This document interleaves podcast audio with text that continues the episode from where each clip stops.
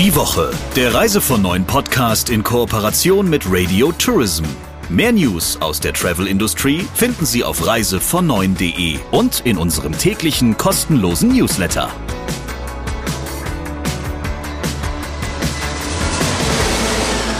Noch befinden wir uns ja in einer Sommerwoche, deswegen sind wir heute auch ein bisschen luftiger gekleidet. Mehr sage ich dazu nicht. Herzlich willkommen in der neuen Ausgabe. Natürlich im Studio mit dabei der Chefredakteur von Reise von Neuen, Christian Schmecke. Und Radio Tourism Chefin Sabrina Gander. Wie immer, lieber Christian, geht es ja darum, dass wir mit diesem Podcast so ein bisschen tiefer gehen wollen. Und zwar bei Themen, die die Menschen bewegen in der Branche und auch bei Themen, wo man vielleicht nicht immer gleich einen Einblick hat. Umso schöner finde ich es, dass es Menschen gibt, die eben hier lang und breit die Tür aufmachen, Geschichten erzählen und uns einfach ein bisschen mitnehmen in ihre beruflichen Lebensgeschichten. Wen hast du denn diese Woche und vor allem für welches Thema ausgewählt? Jörg Hauschild hat vor mittlerweile 17 Jahren ja den Mid-Office-Anbieter Midoko gegründet. Und das ist natürlich zunächst mal eine völlig unspektakuläre Geschichte, wenn man sich das Ganze von außen anguckt. Ja, Mid-Office versteht keiner so ganz genau, was damit gemeint ist und was das damit auf sich hat. Aber eigentlich handelt es sich dabei durchaus um ein Herzstück der Touristik, das darüber entscheidet, wer mit was und mit wem und äh, welche Inhalte eigentlich miteinander verknüpft werden können. Und mit Jörg Hauschild habe ich mich mal darüber unterhalten, wo denn die Touristik in Sachen Digitalisierung tatsächlich steht. Und da gibt es jetzt ziemlich ehrliche Antworten und Analysen. Hier kommt das Gespräch der Woche. Hallo, Herr Hauschild. Hallo, Herr Schmicke. Herr Hauschild, als Midoko 2005 war es, glaube ich, gegründet wurde, da gab es ja noch nicht mal das berühmte iPhone. Insofern hat sich in der vergangenen Zeit, also in den dazwischenliegenden 17 Jahren, eine Menge verändert. Nun muss ich sagen, als ähm, ja, touristischer Fachjournalist versteht man von Mid-Office-Systemen meist ungefähr so viel wie von Quantenphysik.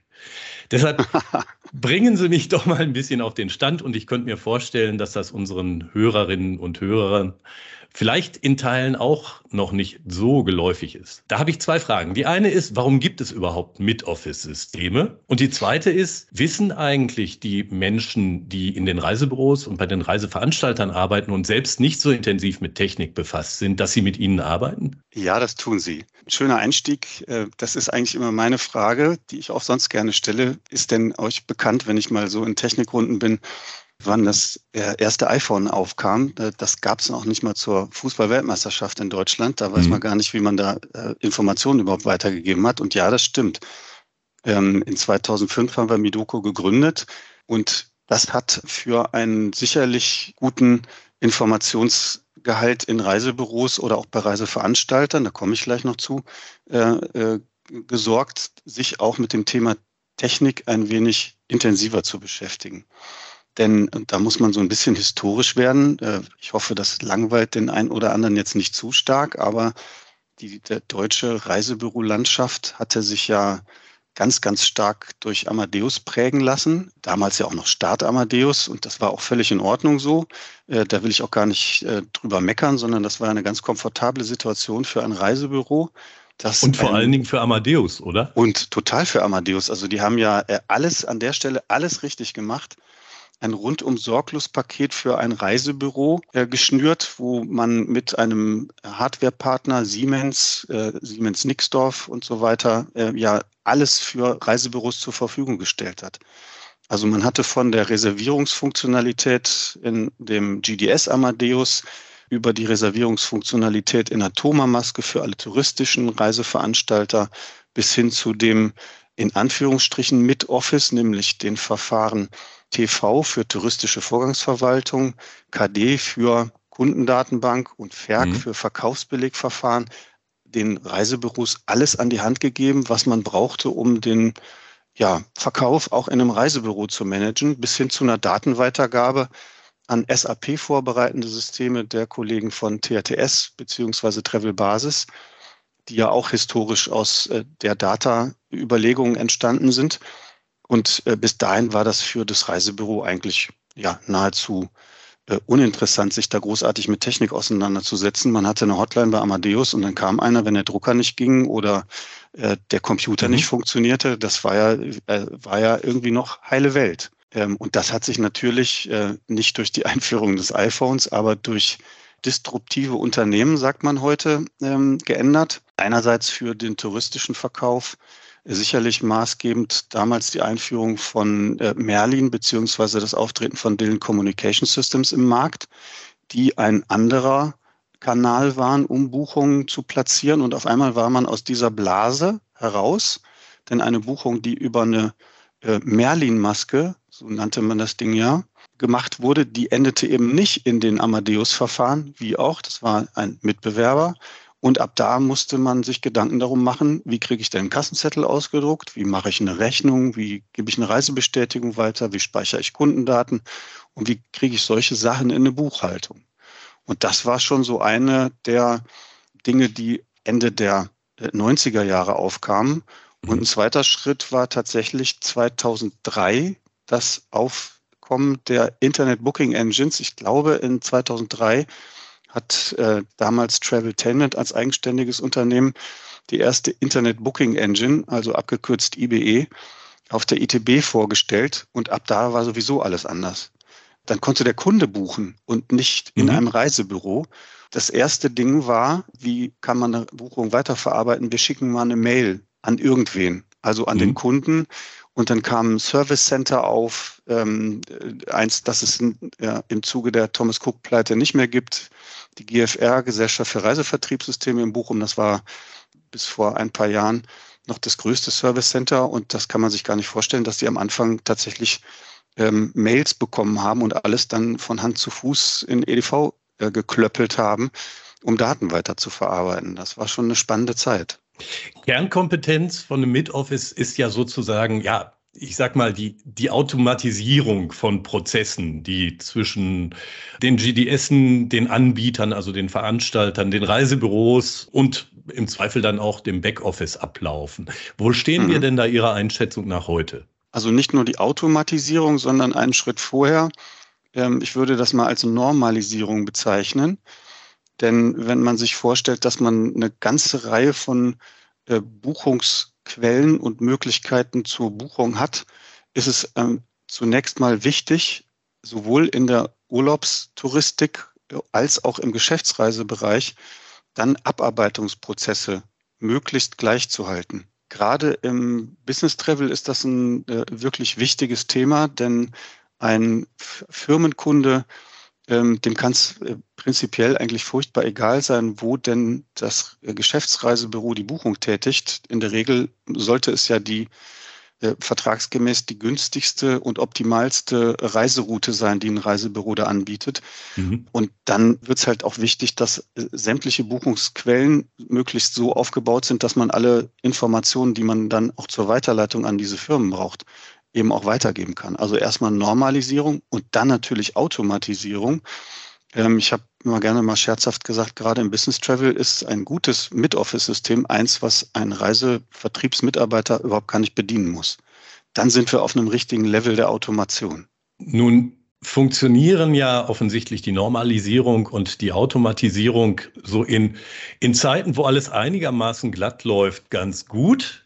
Wie sieht das denn ja. aktuell aus? Weil im Moment ähm, ja gar nicht alles glatt läuft. Ja, Gott sei Dank sind wir wieder eher in der Phase, wo alles beginnt glatt zu laufen. Aber Sie haben völlig recht. Äh, ein großer, eine große Herausforderung war die Zeit, wo eben nicht alles glatt lief innerhalb der Corona-Zeit, wo wir mit unheimlich vielen äh, äh, Flugänderungen, äh, Absagen von Reisen, äh, Stornos etc. zu tun haben. Und da waren wir alle, uns eingenommen, nicht so richtig darauf vorbereitet. Da mussten wir auch schnell Prozesse einpflegen, ja, Arbeitsabläufe ändern. Das war nicht so ganz einfach.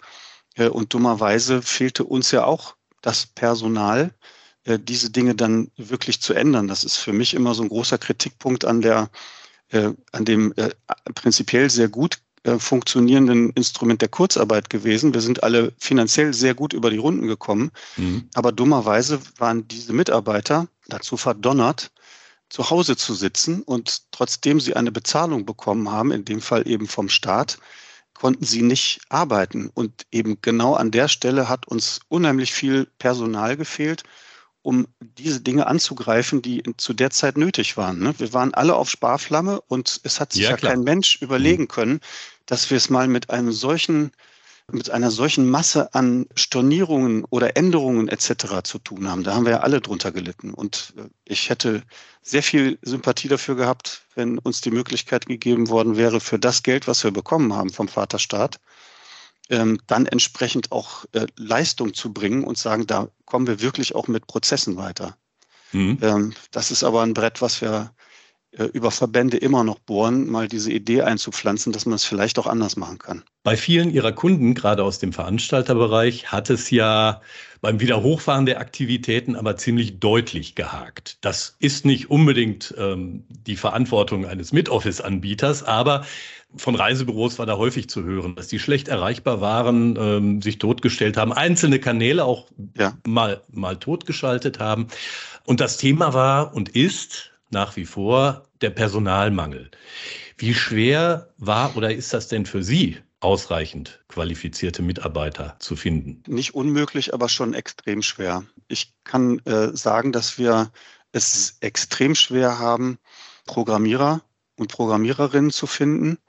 Äh, wir sind ja in einer Branche, die auch für uns nicht besonders äh, margenstark ist im Vergleich zu anderen Industrien. Also wenn man da mal in eine äh, Siemens äh, oder in andere Bereiche reingeht, da bekommen die Absolventen von Unis schon sechsstellige Jahresgehälter, die wir uns innerhalb der Touristik gar nicht leisten können.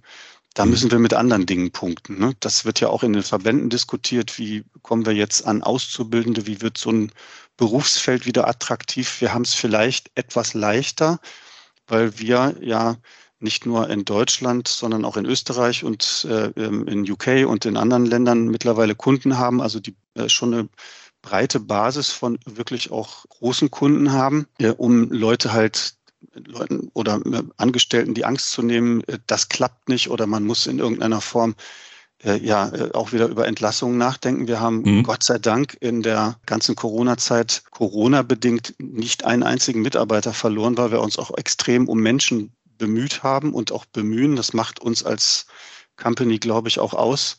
Ähm, aber es ist schon extrem schwer, Leute zu finden, äh, die sich auch diesem Bereich stellen. Ne? Also es ist, äh, auf der einen Seite brauchen wir Programmierer, auf der anderen Seite aber auch mhm. Äh, Menschen, die den Programmierern erklären, was sie da tun sollen. Und ich glaube, die touristische Wertschöpfungskette ist eine der kompliziertesten, die man überhaupt haben kann in, äh, in Wirtschaftszweigen. Da gibt es wenig, was äh, komplexer ist. Kurzer Einschub, wie gut oder schlecht ist Ihr Unternehmen, also Midoko, durch die Corona-Krise gekommen? Also ich würde sagen mit ähm, zwei blauen Augen. Äh, das liegt daran, dass wir sehr breit aufgestellt sind, was unsere äh, Kundenklientel angeht, aber ähm, man kann sich vorstellen, dass unser Geschäftsmodell prinzipiell darauf beruht, dass wir an den äh, Umsätzen der äh, Kunden partizipieren. Äh, das war natürlich schon an vielen Stellen eng. Da haben sich aber viele unserer Kunden auch sehr kooperativ gezeigt, um uns da auch ein bisschen mitzunehmen. Ähm, es hat mal jemand gesagt, es ist total gut, wenn das Schiff fährt, aber denkt bitte auch an den Maschinenraum, sonst fährt es nicht wieder los. Das fand ich wirklich ein ganz schönes Bild. Insofern mhm. sind wir da auch das muss ich nochmal sagen, durch die Maßnahme äh, der Überbrückungshilfen und der Kurzarbeit mit zwei blauen Augen durch diese Pandemie gekommen ähm, und konnten also relativ schnell auch wieder hochfahren. Äh, das Thema Homeoffice war also schon immer da und konnte. Also die dezentrale Organisation gab es schon lange. Hatten wir schon, genau. Okay. Das mhm. kam uns also sehr zugute. Das hat bei anderen äh, verständlicherweise wirklich gedauert, bis man wieder arbeitsfähig war. Seit einigen Jahren sind ja insbesondere die Airlines intensiv darum bemüht, direkte Schnittstellen zum Vertrieb zu schaffen. Stichwort NDC. Ja. Und da hieß es erstmal, naja, das ist auch ein Weg, um die GDS und die damit verbundenen Kosten zu umgehen. Mittlerweile sind die GDS selber in diesem Bereich auch aktiv und sie helfen ja zum Teil auch den Airlines dabei, oh ja. ähm, Umgehungsstraßen sozusagen zu schaffen. Mhm. Äh, trotzdem hat man doch so ein bisschen den Eindruck, dass das Thema NDC, wenn es dann darum geht, alle möglichen Zusatzverkäufe transparent und buchbar zu machen, nicht so richtig aus den Busch kommt. Täuscht mich dieser Eindruck? Nee, überhaupt nicht. Grundsätzlich ist die Idee meiner Meinung nach völlig richtig, dass man sich jetzt mal nicht in die Abhängigkeit von den GDS-Systemen begibt. Also äh, es war ja früher so, und teilweise heute ja auch noch so für Airlines, die eben nicht an NDC äh, denken oder es nicht können, weil es wirklich auch äh, eine Investition äh, ist, äh, die sich erst in der Zukunft amortisiert. Mhm. Verfügbarkeiten wurden in GDS-Systeme geladen. Tarife wurden über einen ganz anderen Kanal in die GDS-Systeme äh, geladen und man hatte ja keine Möglichkeit, schnell zu reagieren. Heute, wenn ich in, mal ganz einfach gesagt einen Flug übers Internet verkaufe und meine Auslastung äh, sehr, sehr schnell monitoren kann, dann kann ich mit Preisen anders agieren, äh, kann Buchungsklassen ändern. Das war alles nicht möglich. Und eine der wesentlichen Gründe, warum man dieses Konzept NDC aus der Taufe gehoben hat, wie soll ich es mal formulieren? Dummerweise sind die Möglichkeiten größer als vor 50 Jahren, als ein GDS erfunden wurde. Da musste man äh, sehr stark haushalten mit der Möglichkeit, ähm, Daten von A nach B weiterzugeben. Mhm. Und je schmaler ein Standard ist, desto besser funktioniert er. Wenn ich die Bahn breiter schaffe äh, und die Möglichkeit gebe, äh, nur punktuell Dinge zu nutzen, fängt es an auszufasern. Und damit wird es trotz eines äh, eigentlich weit gefassten Standards doch wieder komplex, weil nicht jeder muss es gleich machen. Und darin liegt jetzt so die Krux. Es gibt unterschiedliche äh, mittlerweile unterschiedliche Versionen, während das NDC entwickelt sich ja auch weiter. Und damit man als Airline das alles so durchlaufen kann, da muss man schon sich auch diesem Thema stellen. Das sind Dinge, die eine Airline vorher gar nicht machen musste, weil es einfach war, Tarife und Preise irgendwo hinzuschicken. Da brauchte man äh, kein großes Know-how. Äh, und jetzt muss man sich mit diesen Dingen auseinandersetzen und das macht die ganze Sache komplex und auch natürlich für den Reisevertrieb schwierig, äh, denn es ist einfach, wenn ich ein GDS-System bediene und habe alles dort drin. Mhm. Wenn ich mich jetzt mit mehreren Buchungsquellen auseinandersetzen muss, dann wird es komplex. Und jeder versucht natürlich, das ein bisschen anders zu machen.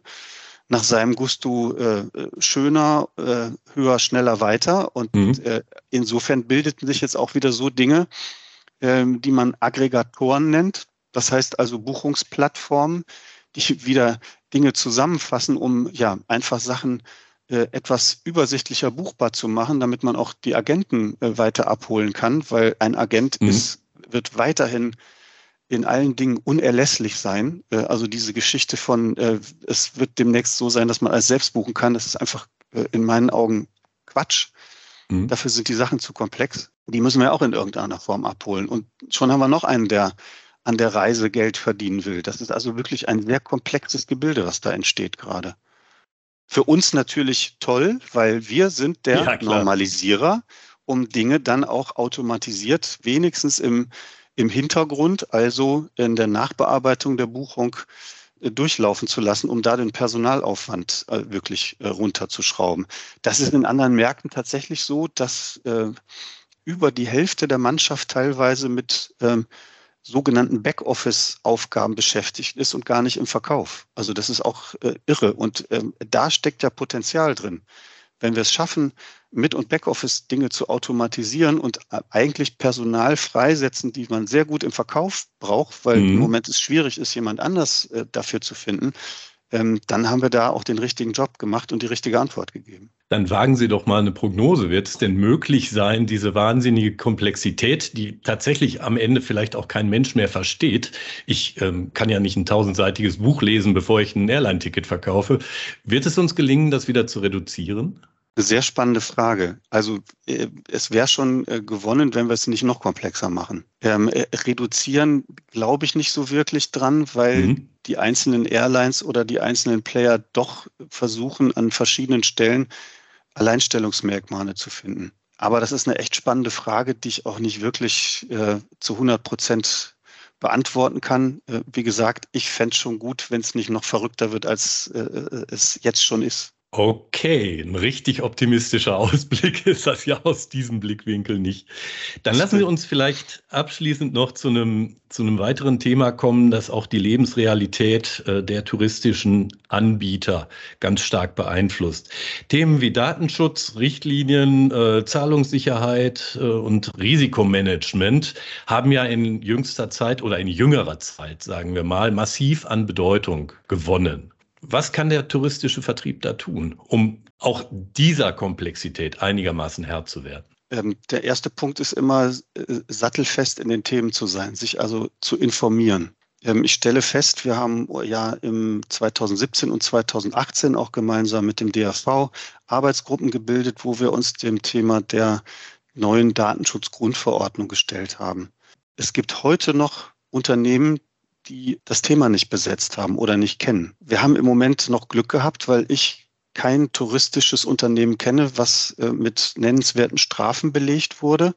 Aber irgendwann wird das auch kommen, denn wir haben es mit einer ganzen Reihe von Daten zu tun, die personenbezogen abgelegt sind und wo auch ein Midoko-Kunde oder ein Mid-Office-Kunde, Reisebüro, Reiseveranstalter sich grundsätzlich darüber im Klaren sein muss, wie geht er mit diesen Daten um. Wir als Anbieter haben natürlich eine ganze Reihe von Tools, Werkzeugen gebaut, wo wir die Leute in die Lage versetzen, dem auch gerecht zu werden und das auch mit relativ einfachen Schritten einzustellen und zu tun. Aber der erste Schritt ist wirklich, sich mit den Themen nachhaltig auseinanderzusetzen und sich mit diesen Dingen auch zu informieren. Es wird leider an vielen Stellen komplex, äh, wie man jetzt eben auch äh, Mhm. Das werden wir heute sicherlich nicht besprechen, aber so ein Thema Nachhaltigkeit ist ja für uns auch äh, existenziell wichtig. Aber anreißen können wir das Thema ja doch mal. Ja, können wir. Also das ist ein Ding, was mich ähm, persönlich ziemlich umtreibt. Äh, das wird ja auch in den Verbänden sehr groß geschrieben und wir haben ähm, ja einfach nach den Best Practice Verfahren bei uns schon mal eine Arbeitsgruppe gebildet und haben geguckt, was können wir denn eigentlich tun, um Strom zu reduzieren, nachhaltiger zu wirtschaften mhm. ähm, machen Vorschläge, die wir gemeinsam, und das ist ganz wichtig, mit äh, Mitarbeitern und Mitarbeiterinnen ausarbeiten, äh, wie wir uns im täglichen Leben, im Büro oder auch zu Hause verhalten, aber auch ganz klar, wie gehen wir denn mit Softwareentwicklung um und wie gehen wir mit dem Betrieb von äh, Servern um? Wie können wir Stromverbrauch reduzieren? Wie programmiere mhm. ich eigentlich so, dass ich möglichst das Thema Stromverbräuche, und das ist erstmal das, worum es geht, CO2-Reduzierung, möglichst vermeiden kann. Da sind äh, wirklich auch mit wenigen Handgriffen schon viele Dinge zu tun. Ich bin nie ein Verfechter davon, ähm, 100% Lösungen sofort zu erreichen, weil 80 sind oft einfach und effektiv zu erreichen. Hat Ihre Branche das Thema denn schon ausreichend auf dem Schirm? Ich denke schon. Also das wird an vielen Stellen permanent diskutiert. Wir haben im DRV, im VER, im Aktionsbündnis Touristik Vielfalt eine ganze Reihe von Workshops gemacht. Äh, es ist ein, wie in allen Lebensbereichen natürlich ein total schwieriges Feld, äh, da einen Wechsel herbeizuführen. Ne? Also alleine die Tatsache, dass man mit anderem Flugbenzin den größten Faktor erreicht, um CO2 im Flugverkehr zu vermeiden, ist eine Mammutaufgabe, aber ich glaube, jeder hat kapiert, dass äh, es alternativlos ist. Es geht nicht anders.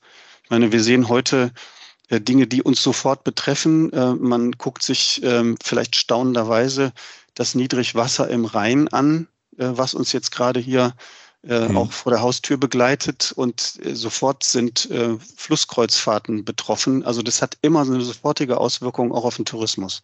Ja klar, und es wird ja auch in immer größerem Umfange ein Kostenthema. Absolut. Genau, also äh, genau das äh, ist auch, und äh, da sieht man mal, wie komplex das eigentlich äh, äh in den 17 Jahren Midoko geworden ist. Äh, wo kamen wir her und womit muss man sich heute als Unternehmen in der Touristik beschäftigen? Also Themen, die hatten wir vor 17 Jahren alle gar nicht auf dem Schirm. Lieber Herr Hausschild, ich wünsche Ihnen erstmal recht viel Glück bei der Bewältigung dieser jüngeren Komplexität, die da tatsächlich in den letzten Jahren entstanden ist und bedanke mich sehr herzlich für das spannende und aufschlussreiche Gespräch. Vielen Dank, Herr Schmicke, hat mir sehr viel Spaß gemacht und äh, Ihnen alles Gute. Wir können über sehr vieles noch reden, lieber Christian, denn es gibt jeden Tag sehr lustige Themen, manchmal auch sehr skurrile Themen, manchmal auch Dinge, wo man einfach nur den Kopf schütteln kann und mit Fragezeichen davor steht. Welche Meldung hat dich denn diese Woche gereizt für diesen Podcast? Ja, ganz schlimm war natürlich die 1 zu 6 Heimniederlage von Schalke 04 gegen Union Berlin. Da habe ich auch sehr mitgelitten übrigens. Das ist gut, hilft aber auch nichts im Ergebnis. Und dann gab es noch eine zweite Geschichte, die fand ich ein bisschen lustiger. Und das war die schnell anwachsende Aufregung um die Maskenlosigkeit im Regierungsflieger nach Kanada. Das war ja so ein Thema, was irgendwann mal mehr durch Zufall eigentlich, da hat glaube ich ein ARD-Journalist für das Morgenmagazin so ein paar Fotos gemacht, ne, um zu unterlegen, dass der gesamte Flieger da unterwegs war und man hat, man hat miteinander geredet. Und darauf war dann zu sehen, dass weder die Journalisten noch ähm, der Vizekanzler und der Kanzler Masken trugen.